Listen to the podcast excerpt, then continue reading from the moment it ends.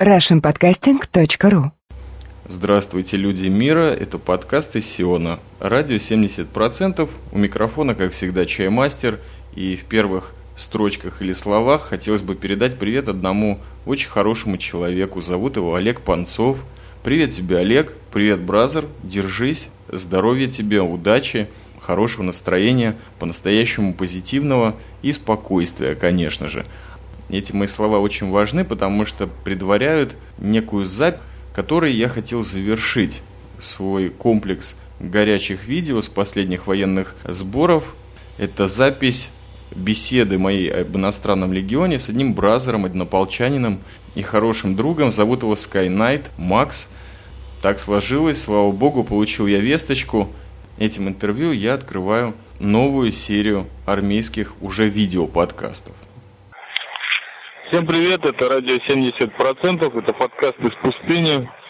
Я чаймастер, сижу с неким небесным рыцарем Sky Knight Max давние мы с ним сослуживцы, или, как сказать, соотечественники, ну, что-то общее, да? Однополчане мы с тобой, вот сумма. Мы выбрали панораму по пейзажести, то есть вы представьте себе какой-то бархан, и на нем два шакала таких серьезных сидят. Один все время хочет летать, а второй все время хочет никому не скажем, что на самом деле мы вытащили раскладушку за палатки бразеров, и нам постоянно какая-то пожарная машина мешает своими звуковыми эффектами. И о чем мы сегодня поговорим? Мы поговорим о мечте. Вот у небесного рыцаря Макса есть серьезная мечта попасть в иностранный легион. Тема мне абсолютно не близкая. О, опять завели, видишь? Но, тем не менее, возможно, кто-то среди публики, которая слушает эти аудиозаписи, это уже не подсолнечное мясо, это уже просто какое-то запредельное песчаное что-то, забарханенное просто что-нибудь интересное про иностранный легион. Ну, для начала, для чего туда хочешь попасть, когда ты впервые о нем услышал, бразер? О легионе я услышал еще до призыва в армию, то есть мне было 17 лет. Много сказок рассказывают про легион, про то, как там бьют, мучают. А другие рассказывали наоборот, что люди ничем не занимаются, это просто воинское объединение для, для видов. Обещали познакомить с людьми, так и не познакомили. В итоге пришлось информацию добывать самому. И мое мнение о Легионе сложилось очень неоднозначное. Я считаю, что люди в Легион приходят, потому что у них произошла какая-то неудача в жизни. И они хотят очиститься через боль. Боль не столько физическую, сколько моральную. В Легионе, насколько я понимаю, не бьют людей. Это раньше, когда Легион состоял из одних преступников. Там происходили разные странные дела, и тогда же, например, после Второй мировой войны, когда организовалась так называемая гестапо, это бывшие нацисты, которые пришли с немецкой армии и организовали пункт проверки при вербовке. Очень, в общем, они были порядочными садистами и, и избивали. Вот. На сегодняшний день э, я считаю, что это единственное место э, среди армий мира, где человек может реально испробовать свои силы. Где его засунут в горячую точку быстрее, чем он может, чем будет, в принципе, к ней даже готов так называемые миротворцы, это, как некоторые называют легионеров, и кто-то очень умную вещь сказал, что быть военным миротворцем все равно, что заниматься сексом за девственность.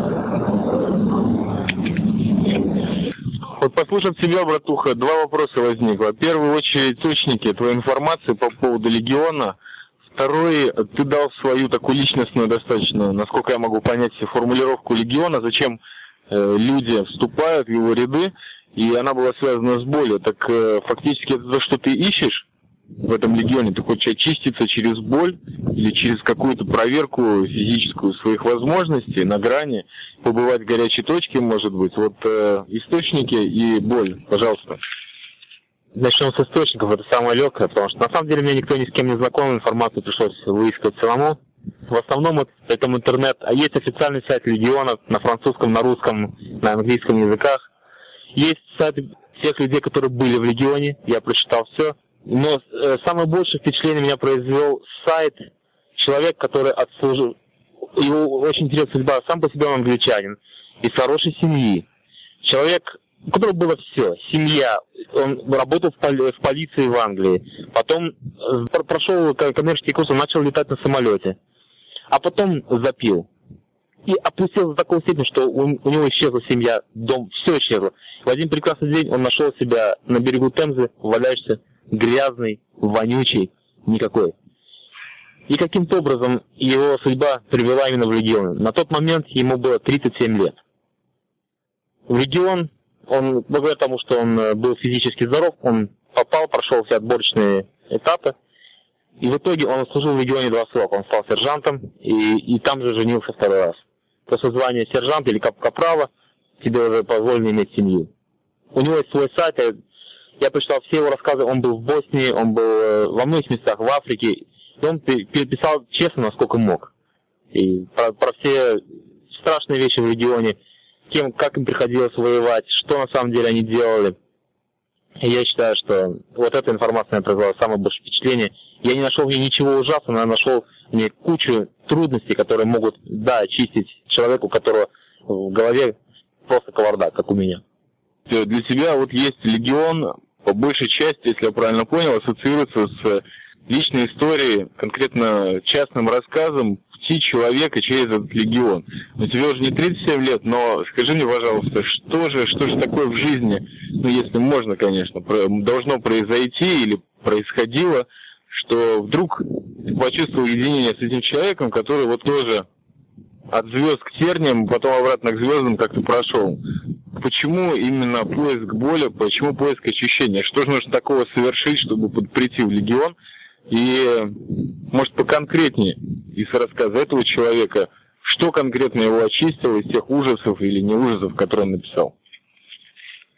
С одной стороны, если посмотреть на свою жизнь и на жизнь других людей, как говорят, надо смотреть на, на какую-то часть стакана или на полную, или пустая, в принципе, я счастливее, чем 80% населения этой планеты.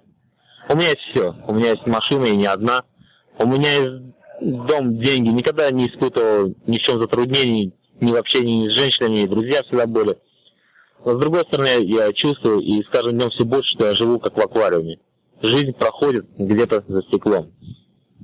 Я становлюсь старше и чувствую, что я упустил в какой-то стадии момент, когда нужно было сделать что-то. А я этот момент упустил, прошел.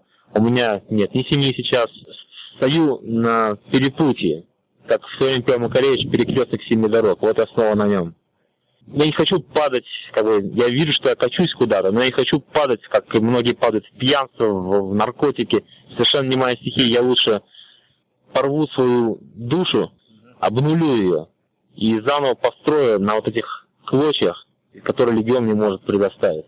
Мы находимся как бы с тобой вот на этой базе, где, в общем-то, оба мы выросли, ты как самолетный механик фактически, да, а я как офицер охраны, и вот мы здесь сейчас в полку, который к этой базе совершенно какое-то странное отношение имеет, судя по проходящему мимо нас учению, но в принципе мы в форме, мы с оружием, мы пытаемся из какого-то абсурда что-то, по крайней мере, для себя более-менее логичное так сказать, сотворить, чтобы тут не то чтобы с ума не сойти, но чтобы хотя бы эти какие-то вот дни учения пройти более-менее достойно. Есть в этом такой момент, о котором я тоже очень много раз говорил, что, в принципе, вот э, достоинство мужчины, главный его какой-то потенциал, это защищать. Он такой, можно сказать, даже не самый последний, кроме того, что учиться – вот, это еще и защищать. вот реально ты понимаешь, что, может быть, ты не защищаешь всю страну, да, ты защищаешь ту часть, которая вот эту страну очень серьезно защищает, а это именно военно-воздушные силы, без которых в этой стране было бы практически невозможно существовать. Так что у нас какая-то функция, цель есть. И, видимо, ей недостаточно для тебя, то есть для все эти призывы наши, резервистские и все остальное, ты хотел бы вот продолжить это как-то вот в другом месте, допустим, за границей, в легионе или где бы то ни было, но скажи мне, почему тебе не приходило в голову, что этот потенциал воина, в той мере, в которой нам это позволили здесь, призвав и распределив, восполнить здесь, в Израиле? В свое время у меня судьба сложилась так, что я потерял доверие к, к израильской армии. Я в ней служу, как бы, я, потому что у меня жил э, здесь родственники, и на, я единственный из всей семьи, все там отец, мать, сестра, племянники, если у меня брат, я единственный, кто служит в армии послужил три года и служил как резервист, больше защищать некому. Потому что если я не буду защищать, то кто же еще тогда? Но эта армия, она меня очень сильно разочаровала в своем отношении. Даже будучи еще самолетный механик, у меня было много пациентов, которые зарегистрировали, но так и не были приняты. А пациентам намного, намного облегчили жизнь обычного состава. И как, также сейчас мы сейчас находимся на учениях, и я не вижу в этих учениях ни малейшего смысла от, от того, что я делаю. Вот сегодня немножко такая секретная информация, мы проехались на, на грузовичке по вызову, точно как э, девушки в Лос-Анджелесе. Нас заказали, мы приехали, зачем, непонятно, клиент отказался, нас вернули. Я не вижу смысла в этих учениях, вообще никакого. Я не знаю, кто здесь учится, но точно не мы. Я не вижу в своей роли как защитника. В то же время, как легион, мне не имеет значения, какую страну он будет защищать. Дело не в этом. В легионе люди не защищают ничью страну. Легион – это братство. Они защищают друг друга. Они пытаются быть братьями друг друга, насколько они могут. Хотя и дерутся между собой. То есть что-то вроде такого французиного махновства легкого. Но я какой-то элемент патриотизма мы начисто откидываем. Я тоже израильской армии в течение своей службы на различных базах ВВС и всего остального не особо я чувствовал единение какое-то с солдатами. У меня, допустим, превалирующее было какое-то ощущение, это просто сделать свою работу. Вот, наконец-то добиться, вот разгрести все это говно, заниматься, перестать быть педиатром деток-солдаток, да, и вообще перестать искать свой путь, а просто заняться работой, которую мне поручили. Ну, когда-то был достаточно ответственный. Но единение я чувствовал изредка, но чувствовал. В основном, конечно, с друзьями. И могу сказать, что вот на этой базе засвидетельствуют. Мои лучшие друзья были либо шоферы, либо ребята из э, технического персонала самолетного. Потому что это единственные те, кто работали бескомпромиссно, то есть не требуя ни спасибо, без всяких часов, это, конечно, вызывало и вызывает уважение. Я не знаю, как сейчас, но до сих пор мы друзьями хорошими остались. Какого-то эгоистического момента здесь не было. Я как-то бог себя видел в качестве военного карьериста или что-либо подобное, да и никто из моих друзей. То есть вот тоже момент отметаем. Такая мысль меня посетила, что вот есть иностранный легион, да, у него очень странная какая-то репутация, в основном просто потому, что люди не знают, что это такое на самом деле. Вот ты этим занимался, ты более-менее как-то рассказал. То есть э, это своего рода какой-то такой монастырь для бойцов, которые хотят очиститься или просто прийти к себе. К чему, собственно говоря, каждый человек должен стремиться, особенно мужчина. Но ведь существует огромное количество других институтов, например, более-менее духовных. То есть я знаю, что это человек, который очень близок и восточным единоборствам, и также занимался и духом. Почему тебя эти правления не потянули? Конечно, тот же Шаулинь можно свободно сейчас поехать, и там не обязательно заниматься сразу единоборством, просто тоже обнулить себя. И огромное количество таких же мест где-нибудь даже на территории Советского Союза, даже там откуда ты, Узбекистана, правильно? И вообще по миру. Та же Африка рядом. Да и в Израиле есть такие места. Монастыри молчальников. Не обязательно становиться монахом, но именно не через борьбу с собой, не через физическое начало, а через борьбу духа. Обнулить себя и прийти к себе. У тебя не возникали такие мысли? Ты проверял что-то по этому поводу? Сейчас я проверял, но сейчас я попытаюсь объяснить, в чем заключается проблема. Наверное, проблема в том, что я при всей, допустим, своей там интеллигентности, я глубокий лентяй. И мне все-таки, наверное, нужен сержант, который мне даст тумака и поставит на место. Направит в правильное русло. Такое не делается в, в монастырях и в прочих местах. Там ты должен прийти к этому сам, и это намного, может быть, сложнее, чем быть в таком воинском подразделении. Но, видать, мне это нужно, чтобы на первом этапе меня кто-то сделал, а дальше уже пойду этой дорогой сам. Второй вариант – это один из моих страхов. Я немножко, может быть, верю в карму что-то, но все-таки я не знаю, смог бы я все-таки убить человека или нет. А тут тебе дают э, достаточно легитимные возможность это сделать. То есть э, в какой-то момент все равно у тебя будет кто-то на мушке. Вот тут надо будет решить, сделаешь это или нет. Обычная жизнь не предоставляет такого шанса, а легион тебе даст в этот момент нужно будет понять, смогу я нажать на курок или нет. Ну, это тоже серьезная система, постичь себя через отнятие жизни у другого, возможно. Мне этот элемент не очень издали знаком. Если это легион, и в нем есть какие-то элементы достаточно серьезные воинской организации, я не думаю, что у тебя там будет выбор нажать на курок или нет. То есть, по идее, ты при всем своем войсковом, духовном и физическом опыте будешь обнулен заново, да, как на курсе молодого бойца, или хотя бы направлен на то, чтобы по-любому нажать на курок. Вопрос, хочешь ты этого или нет. Ты этого хочешь, правильно? Я это просто на самом деле не знаю. И убить кого-то я, честно говоря, боюсь. Просто боюсь. Скорее всего, что если попадется на мушку, я человека сниму, но не убью. Извини меня, бразер, ты тогда не исполнил миссию. Это, наверное, еще хуже, что может быть вообще, чем то сомнение, которое ты испытываешь. Одно дело не получилось, другое дело, что ты как бы выбрал не захотеть вдруг. Ты думаешь, что в Легионе это как-то пройдет? Для тебя свои же могут замочить легко за это же. Вот ради этого момента я и боюсь, чтобы понять, что на самом деле я из себя представляю, из какого мяса я сделан. Братуха, а почему бы не заняться каким-нибудь экстремальным видом спорта? Я не хочу... Э, Потому что лентяй? Нет, я не хочу просто калечить себя, а экстремальный вид спорта. Это все равно у тебя большой шанс, что тебя покалечишь ради непонятных целей. В то же время в регионе цели не твои, но они понятные. Ну смотри, брат, куда тебя лень заводит. На самом деле очень приятно лениться здесь. Вот, мы периодически прерываемся на различные звуковые помехи от э, пожарки, рядом с которой раскинулось наше поле эксперимента в виде палаток. Так я подумал, что, бразер, в израильской армии, даже в качестве резервиста, например, у тебя в легкую есть миллионы моментов э, быть в говне, как вот это здесь происходит уже у нас. У меня три дня, у тебя два. Не доесть, не доспать, размерничаться от абсолютного вообще стопроцентного абсурда, вот, который происходит вокруг. Ну, на несколько дней, на 3-4, на 20 дней. Ну, видимо, это не проходит. Ну, хорошо. Скажи мне, пожалуйста, вот вернемся все-таки к иностранному легиону, так как это основная наша тема сегодня. Какие последние миссии тебе известны этого военного независимого формирования? То есть, допустим, в эти прошедшие пять лет э, какие-то удачи, неудачи, может быть, что-то накопал по этому поводу? Последние годы в Легионе, насколько я знаю, они участвуют все, во всех э, передрягах, то, что происходили в Европе. Побывали в Сербии, в Косово.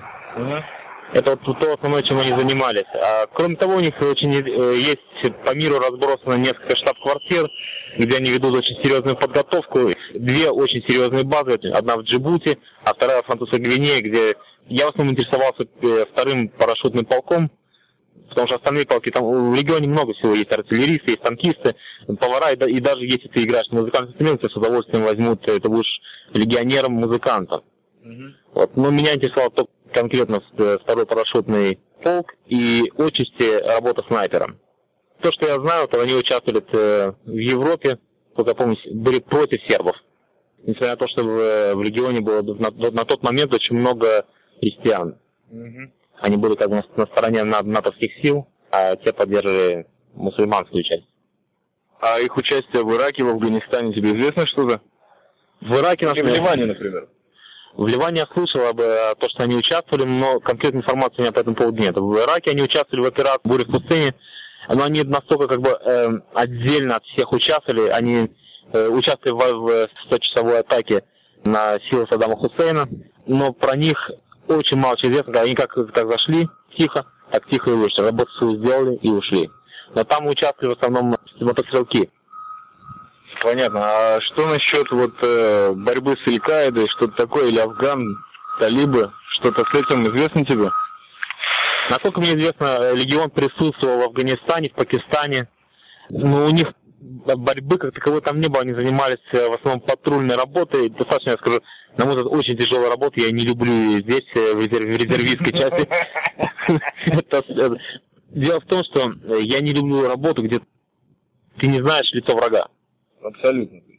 Абсолютно не знаешь. Ты не знаешь, что ты, когда стоишь на чекпосту, кто к тебе идет, идет ли человек с бомбой, как, как правильно реагировать.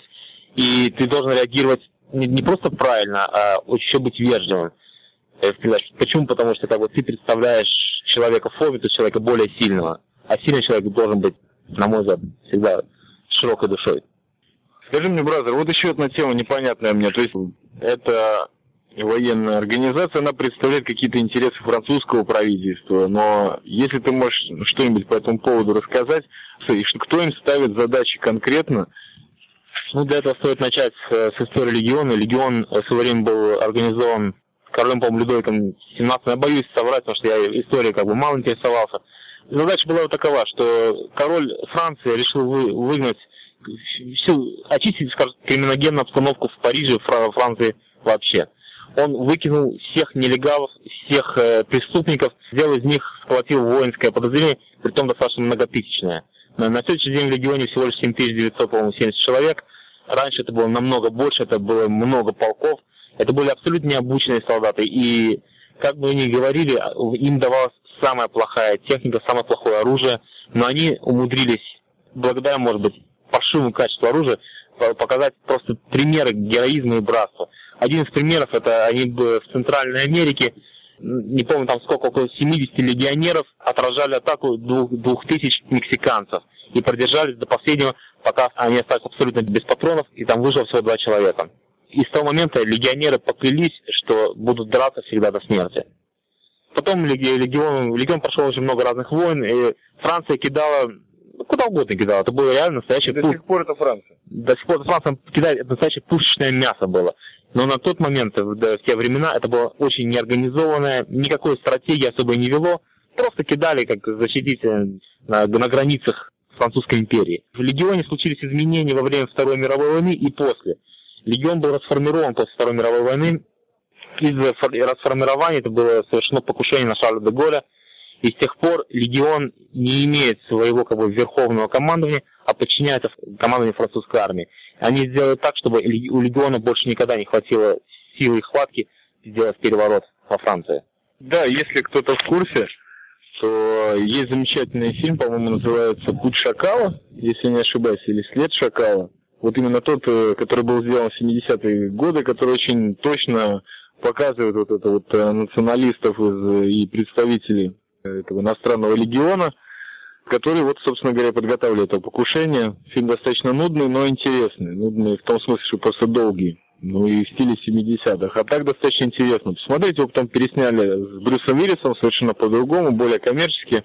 Но первый тоже стоит посмотреть, кто этим вопросом интересуется. Бразер, что-то добавить по этому поводу, что-то, что я не спросил, по поводу Легиона? Сложно сказать, что-то еще так от Балдыша прошло. На этом мы закончим нашу первую беседу, надеюсь, и не последнюю из этой серии. Э, с небесным рыцарем Максом. Это был Чаймастер. Всем привет.